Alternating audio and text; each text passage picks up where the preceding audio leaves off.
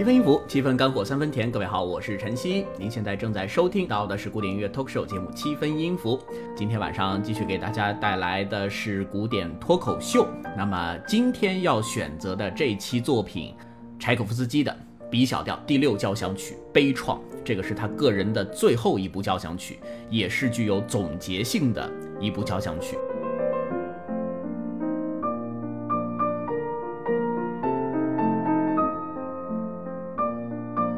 好，那么接下来我们来听一下这个作品的第二乐章啊。第二乐章还有十五分钟左右，我们差不多十五到二十分钟。第二乐章它相对来说也比较简短。那第二乐章呢，听起来这个音响上是非常愉快的。我们来听一下第二乐章的这个感觉啊。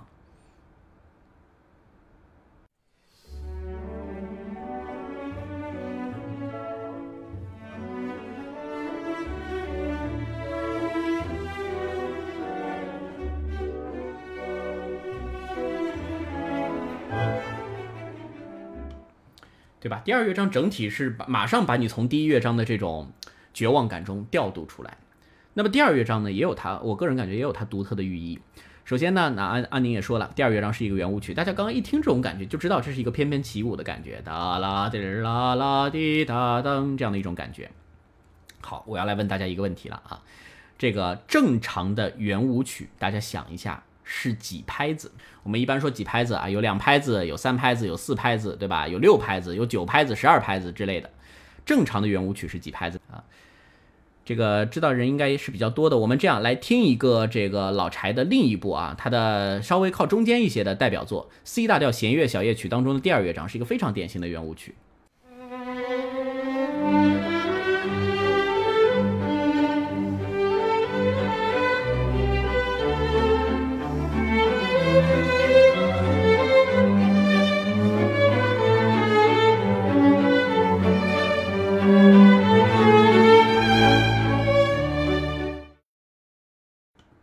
刚刚这个片段啊，这是非常典型的一个三拍子的圆舞曲，哒啦哒哒啦，我可以跟着数一下，大家马上就能感觉到了啊。还是到这个片段，一二三，一二三，一二三，一二三，一二三，一二三，一二三，对吧？这个应该听的还是比较清楚的。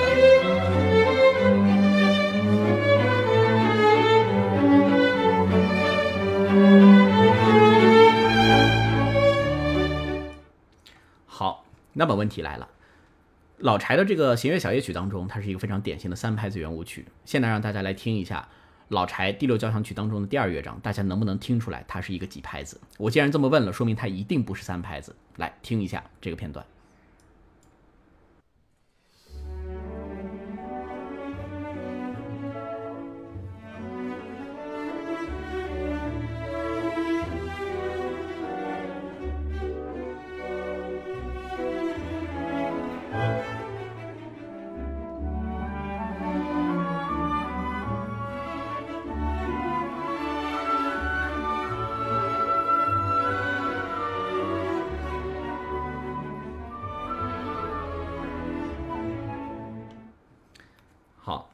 这个当然对于很多可能没有接触过音乐来说是觉得比较难啊。刚刚这个乐章是几拍子？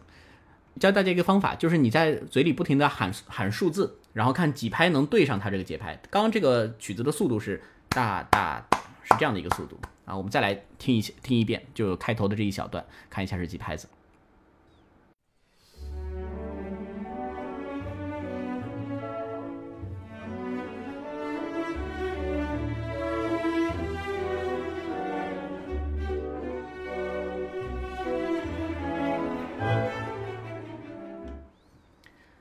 好，大家不知道有没有感觉到啊？刚刚这个圆舞曲的拍子可以说是整个音乐史上极其罕见的圆舞曲节拍。刚刚这个圆舞曲是一个五拍子的圆舞曲，可能你感觉这个律动它好像比正常的三拍子圆舞曲更紧凑一些，但是刚刚的这个圆舞曲片段它是一个奇数的拍子，非常罕见的五拍子圆舞曲。我跟着数一下，大家感觉一下。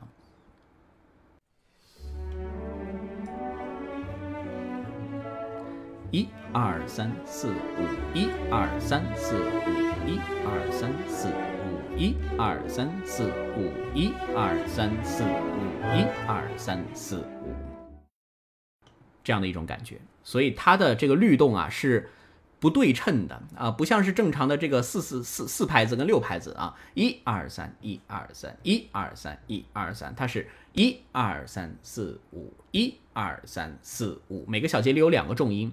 比如如果这个从构成的角度，它是一个三加二的节拍，一二三，一二一二三，一二，哒啦哒啦哒哒啦滴啦啷，它标记的是一个五四拍的节拍。好，这就非常有趣了啊！就是五拍子的这个节拍的角度来说，不光是老柴的作品，在整个浪漫主义时期，其实这种情况并不多见。呃，更何况是整首圆舞曲都用了五拍子的情况。可以跟大家说一下，什么情况下会出现五拍子啊？因为所有的奇数拍当中啊，可能三拍子、九拍子它比较顺，因为它可以均分。像三拍子，一二三，一二三，大家感觉是一个圆舞曲的律动。那九拍子呢？它不外乎是三个三拍子结合起来，但是五拍子这个东西，如果你自己在底下数，你很容易数成六拍子，你容易数成一二三四五，一二三四五。但这其不是，其实不是五拍子，五拍子是一二三四五，一二三四五，你总感觉好像缺了点什么。呃，一般情况下，五拍子呢？还有七拍子这种奇数拍子会在一些很呃是少数的这个民间舞曲当中使用，像是犹太的啊、印度的、东欧的一些小国的民间舞曲，有时候会看到这种七拍子，呃，这七拍子或者五拍子，包括这个呃我们的这个新疆啊、维吾尔族啊这些东西，他们有时候舞曲当中会有这种奇数拍子的情况。啊，但是交响曲里面很少见。像另外我们这个我们文化之声口琴乐团，我们最近在排这个一个大作品啊，排这个斯特拉文斯基的彼得卢什卡啊整个组曲。在这个彼得卢什卡组曲当中，我们用来压轴的最后那一段，就是哑剧演员那一段，那一段是个非常难对的五拍子的一个。这个作品啊，我们排的时候就排的非常痛苦，这几乎是我们成团到现在十多呃十年左右这个排的最难的一个地方，很难对上。你去听那个原曲，就会感觉好像听起来是有点乱的。那么这种情况下是五拍子的这样一种感觉。好，问题来了，为什么老柴他要创作一个五拍子的圆舞曲啊？这个五拍子圆舞曲给跟三拍子有一个什么样的区别？三拍子听起来呢，可能是更加的紧凑连贯一些。哒啦滴啦啦哒啦滴当，哒啦滴啦滴哒滴哒当。你如果想象你在跟着这个跳舞的时候，是不断的在转圈，不断的往前走，走这个脚步的。但是五拍子的会有一个什么感觉？一二三一二，一二三一二。这个一二呢，有点像是用来稍微休息休息、歇歇脚的。哒啦滴啦啷，滴啦啷，哒啷哒啷滴哒啷，滴啦噔哒啷。所以这个五拍子，我个人理解的感觉就是，已经是处在我们想一下啊，它这这个第一乐章的最后，进入到了一个幻想的状态。那么这个圆舞曲呢，显然它从情绪上来说，这是一个非常年轻的、有鲜活生命力的状态。但是现实的生元素，死神降临的元素依然在侵蚀着这个乐章，所以它成为了一个畸形的五拍子圆舞曲，啊，三拍是年轻时候那种真实的状态，呃，那那那种幻想的状态，两拍就是真实的，你已经到了这样的一种状态下，你不得不用两拍来停顿一下，所以这是我理解为什么老柴要。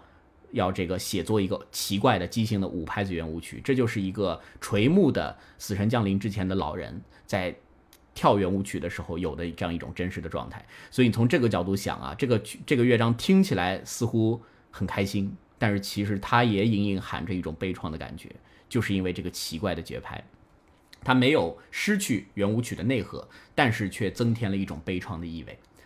好，我们来完整的聆听一下。第二乐章啊，大家去找一下这个五拍子圆舞曲的律动。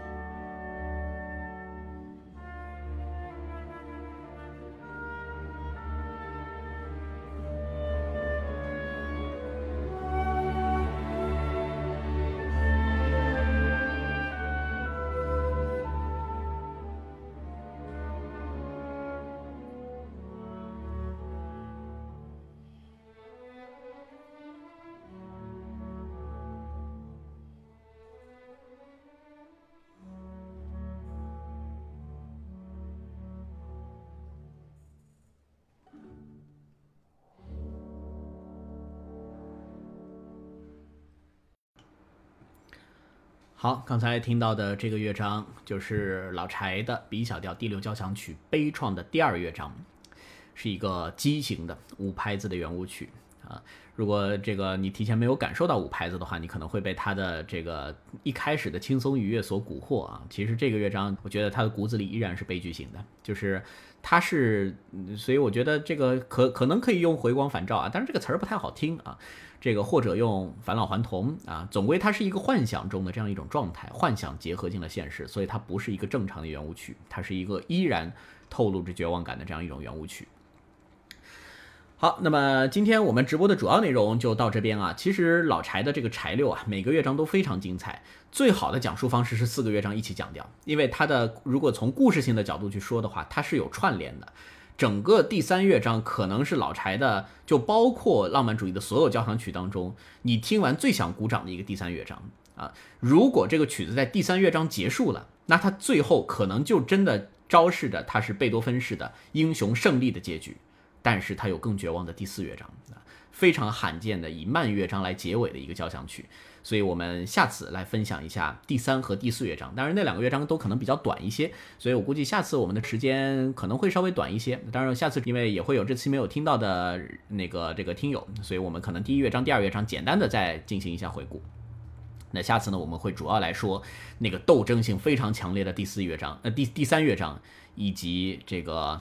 阴霾和绝望感从头笼罩到尾的那种纠葛的第四乐章啊，这是真的是老柴的一个自传式的作品啊，所以这个作品真的听起来的时候别多听，确实听完会很难受啊，很绝望。但是我们也能够想象到啊，这个艺术家，呃，我觉得他把这样的作品留下也是一种成就啊，不管你留下的是喜剧还是悲剧。他的作品依然响彻在了这个世界上。好，当然作为我们节目的结束啊，呃，就不要那么沉重了。节目的结束呢，用一个三分钟的短小的作品来给这个大家来结束我们今天的直播。那也是我们刚刚放到的老柴的这个 C 大调弦乐小夜曲，真的真的是一个特别开心的作品。对吧？真的是是他最快乐的时候，他听起来这个作品是非常非常开心的。一共四个乐章，那么这个中间的音乐语言呢，我们可以听到是非常典型的老柴的旋律大师的这样一个手笔。另外呢，它因为是一个弦乐小夜曲，它不像是交响曲那么深邃，呃，那么需要这个对于整体的创作技术有一个非常呃就是权权衡性的这样一种配置。我们常说啊，老柴的这个柴六。啊，已经是他的创作技术登峰造极的一个作品，但是我依然觉得他的柴六的中间某些片段的写作啊，你要真的跟贝多芬跟勃拉姆斯相比，相比其实还是有那么一丢丢差距的。只是说柴六他已经，呃，已经走到了自己的一个极致。好，所以我们最后呢，就来放一下这个 C 大调弦乐小夜曲第二乐章啊，也谢谢大家这个今天的支持。尽管今天的这个作品很沉重啊，但是我想啊，这个这我们更多还是分享嘛。我今天的确准备的还是比较用心的，因为这个作品我自己还是，呃，这个是就就用喜欢吧，我觉得我非常被它所吸引啊。那么 C 大调小夜曲的第二乐章这首圆舞曲作为我们今天的 ending，谢谢各位。